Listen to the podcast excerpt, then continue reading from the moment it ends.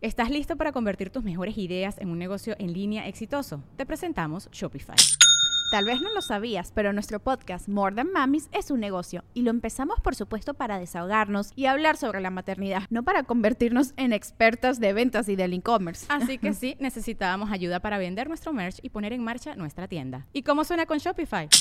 Llegó otra venta. Shopify es la plataforma de comercio que está revolucionando millones de negocios en todo el mundo. Ya seas un emprendedor desde tu casa o desde donde sea, Shopify es la única herramienta que necesitas para iniciar, administrar y hacer crecer tu negocio sin dificultades. Con Shopify puedo gestionar pedidos, envíos y pagos desde cualquier lugar, brindándote toda la información y estadísticas de tus ventas al detalle. Regístrate para un periodo de prueba con tan solo un dólar al mes en shopify.com barra sonoro, todo en minúsculas Ve a shopify.com barra sonoro para llevar tu negocio al siguiente nivel. Shopify.com barra sonoro.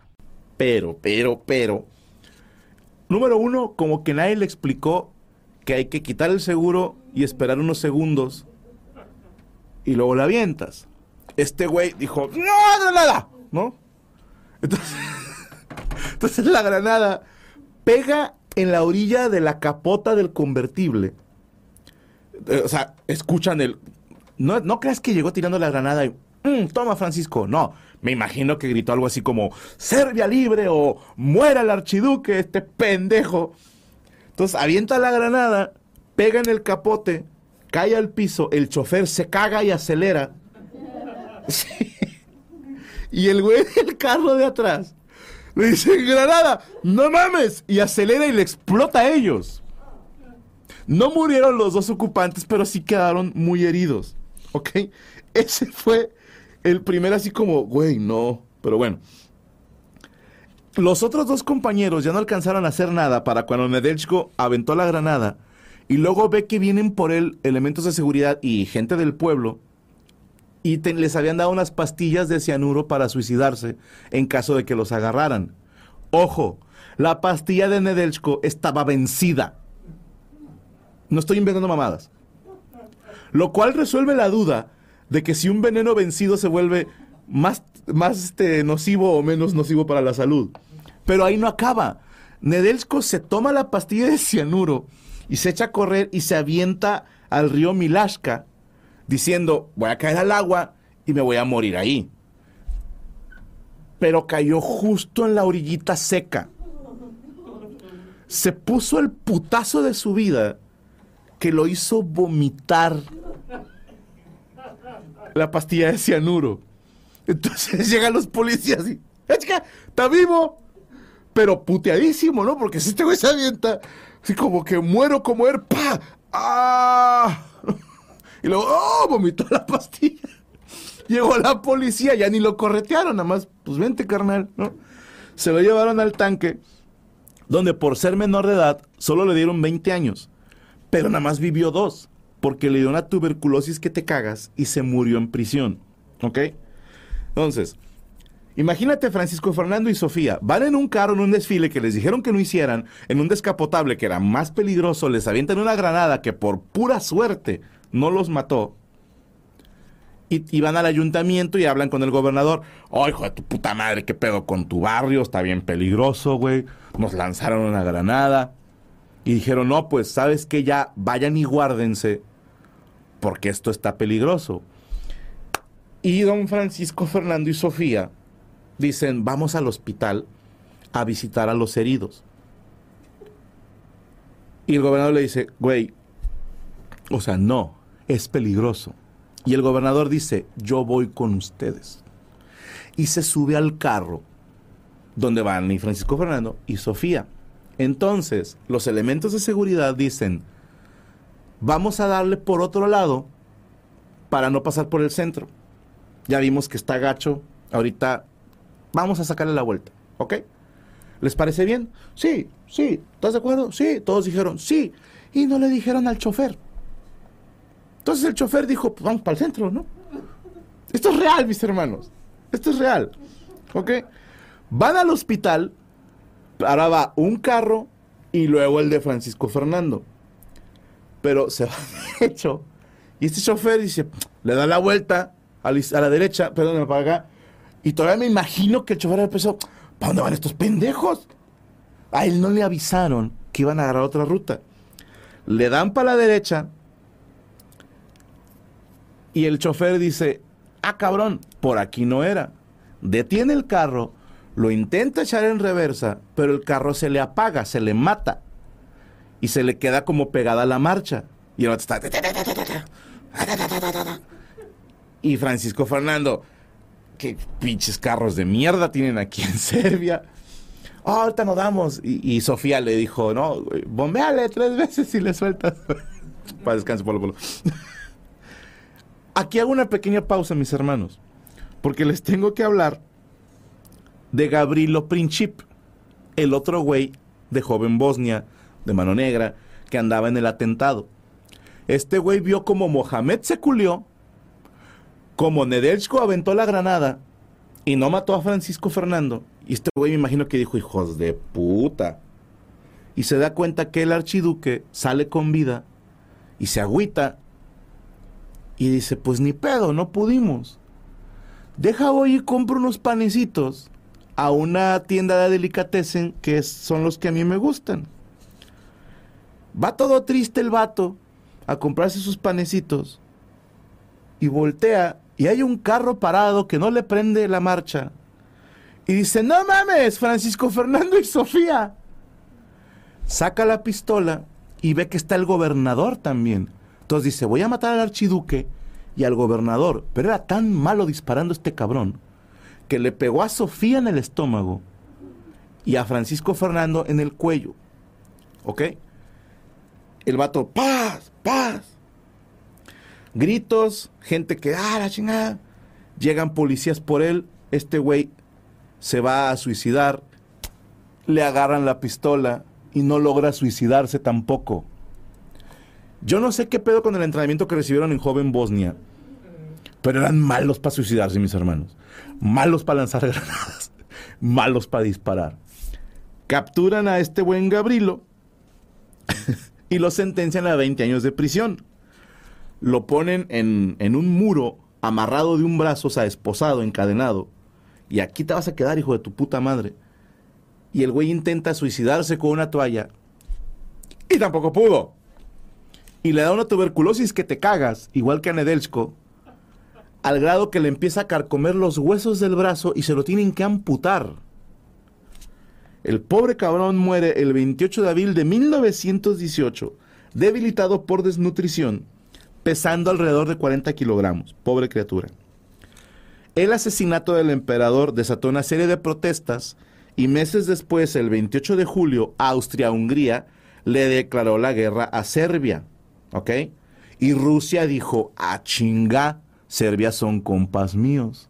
Entonces Rusia se mete a los putazos. Y Alemania, que era aliado de Austria-Hungría, le dice a Rusia, pues yo le voy a hacer el paro a estos güeyes. Y Reino Unido, que le había declarado la guerra a Alemania, luego de que los alemanes invadieron Bélgica, dijeron, ah, pues chinguen a su madre. Y Francia, si es cierto, chinguen a su madre. Y por eso se hizo la Primera Guerra Mundial. Todo esto a causa del asesinato de Francisco Fernando. ¿Cómo la ven, mis hermanos? De entrada, lo de que sean tres atentados para matar a un solo cabrón, lo del río fue mi momento favorito. Me lo sigo imaginando. Ay, güey. Dice, yo vi esto en Kingsman y pensé que era exagerado. No, de verdad. Y hecho, hay otra teoría. Porque la encontré nada más en una fuente y no encontré a nadie que me la confirmara. A menos que sea una confusión. Pero Sofía, la esposa del archiduque, murió ahí casi luego, luego. Está bien triste porque Francisco Fernando le decía, no mames, no te mueras.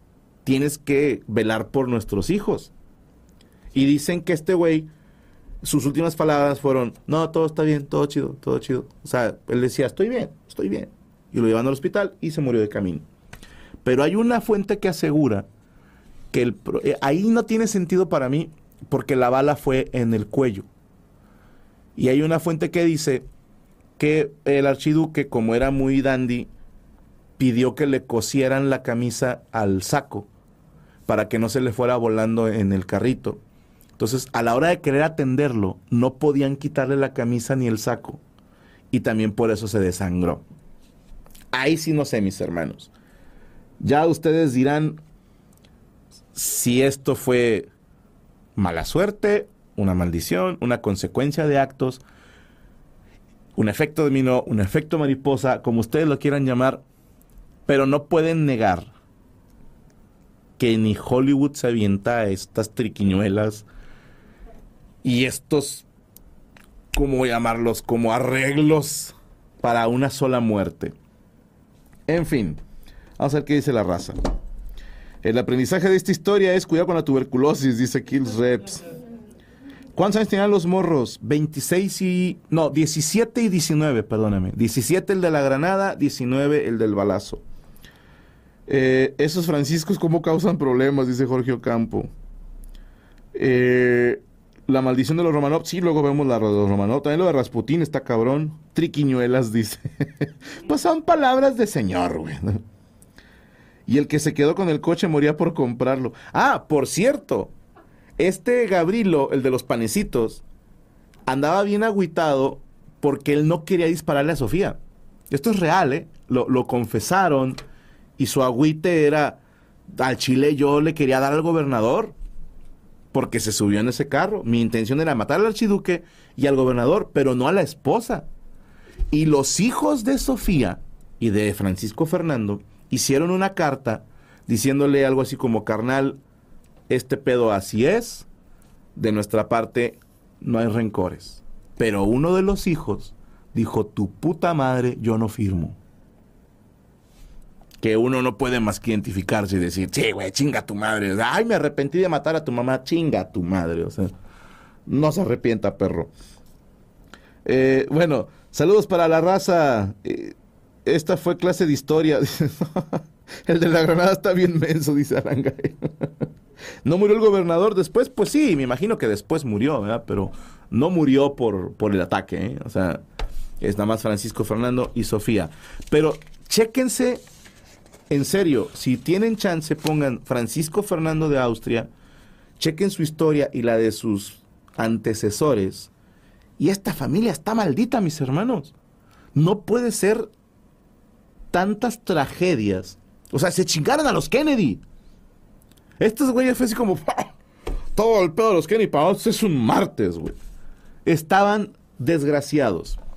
Desde el papá, del papá, del papá, del papá, del papá. Y te digo, el primer güey del que hablamos, que no es el primero, hay otros más, con más casos de hidrocefalia, con más muertes prematuras, pero ya no quise extenderlo más.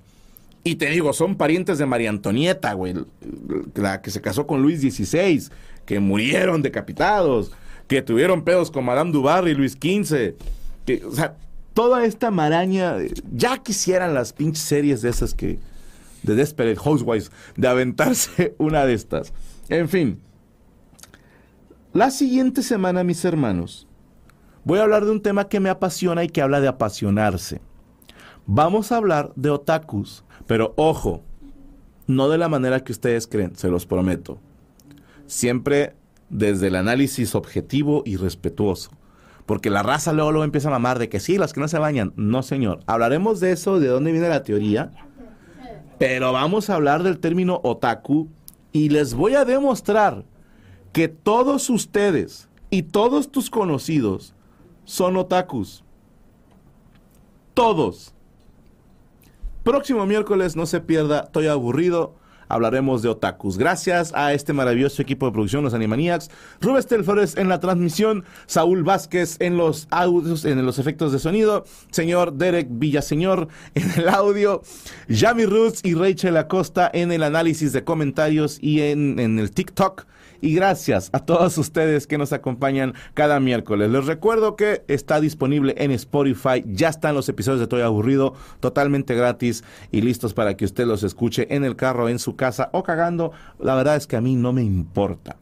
También suscríbanse al canal de Permítame Ser Franco. Vamos a subir la alfombra roja. Se viene el de Tour. Se viene, todavía falta el tirando bola de, del roast. Falta, faltan chingo de cosas. Vienen cosas lindas. Hemos estado trabajando a marchas forzadas para ustedes. Nos vemos la próxima semana. Yo soy Franco Escamilla. Esto fue Estoy aburrido. I'm Victoria Cash. Thanks for calling the Lucky Land Hotline. If you feel like you do the same thing every day, press 1. If you're ready to have some serious fun for the chance to redeem some serious prizes, press 2. We heard you loud and clear. So go to LuckyLandSlots.com right now and play over 100 social casino-style games for free. Get lucky today at LuckyLandSlots.com. Available to players in the U.S., excluding Washington and Michigan. No purchase necessary. VGW Group. Void where prohibited by law. 18 plus. Terms and conditions apply. ¿Estás listo para convertir tus mejores ideas en un negocio en línea exitoso? Te presentamos Shopify.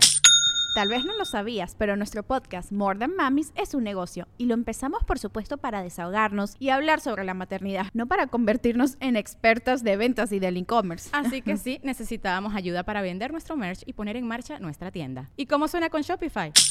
Llegó otra venta. Shopify es la plataforma de comercio que está revolucionando millones de negocios en todo el mundo. Ya seas un emprendedor desde tu casa o desde donde sea, Shopify es la única herramienta que necesitas para iniciar, administrar y hacer crecer tu negocio sin dificultades. Con Shopify puedo gestionar pedidos, envíos y pagos desde cualquier lugar, brindándote toda la información y estadísticas de tus ventas al detalle. Regístrate para un periodo de prueba con tan solo un dólar al mes en shopify.com barra sonoro, todo en Ve a shopify.com barra sonoro para llevar tu negocio al siguiente nivel. Shopify.com barra sonoro.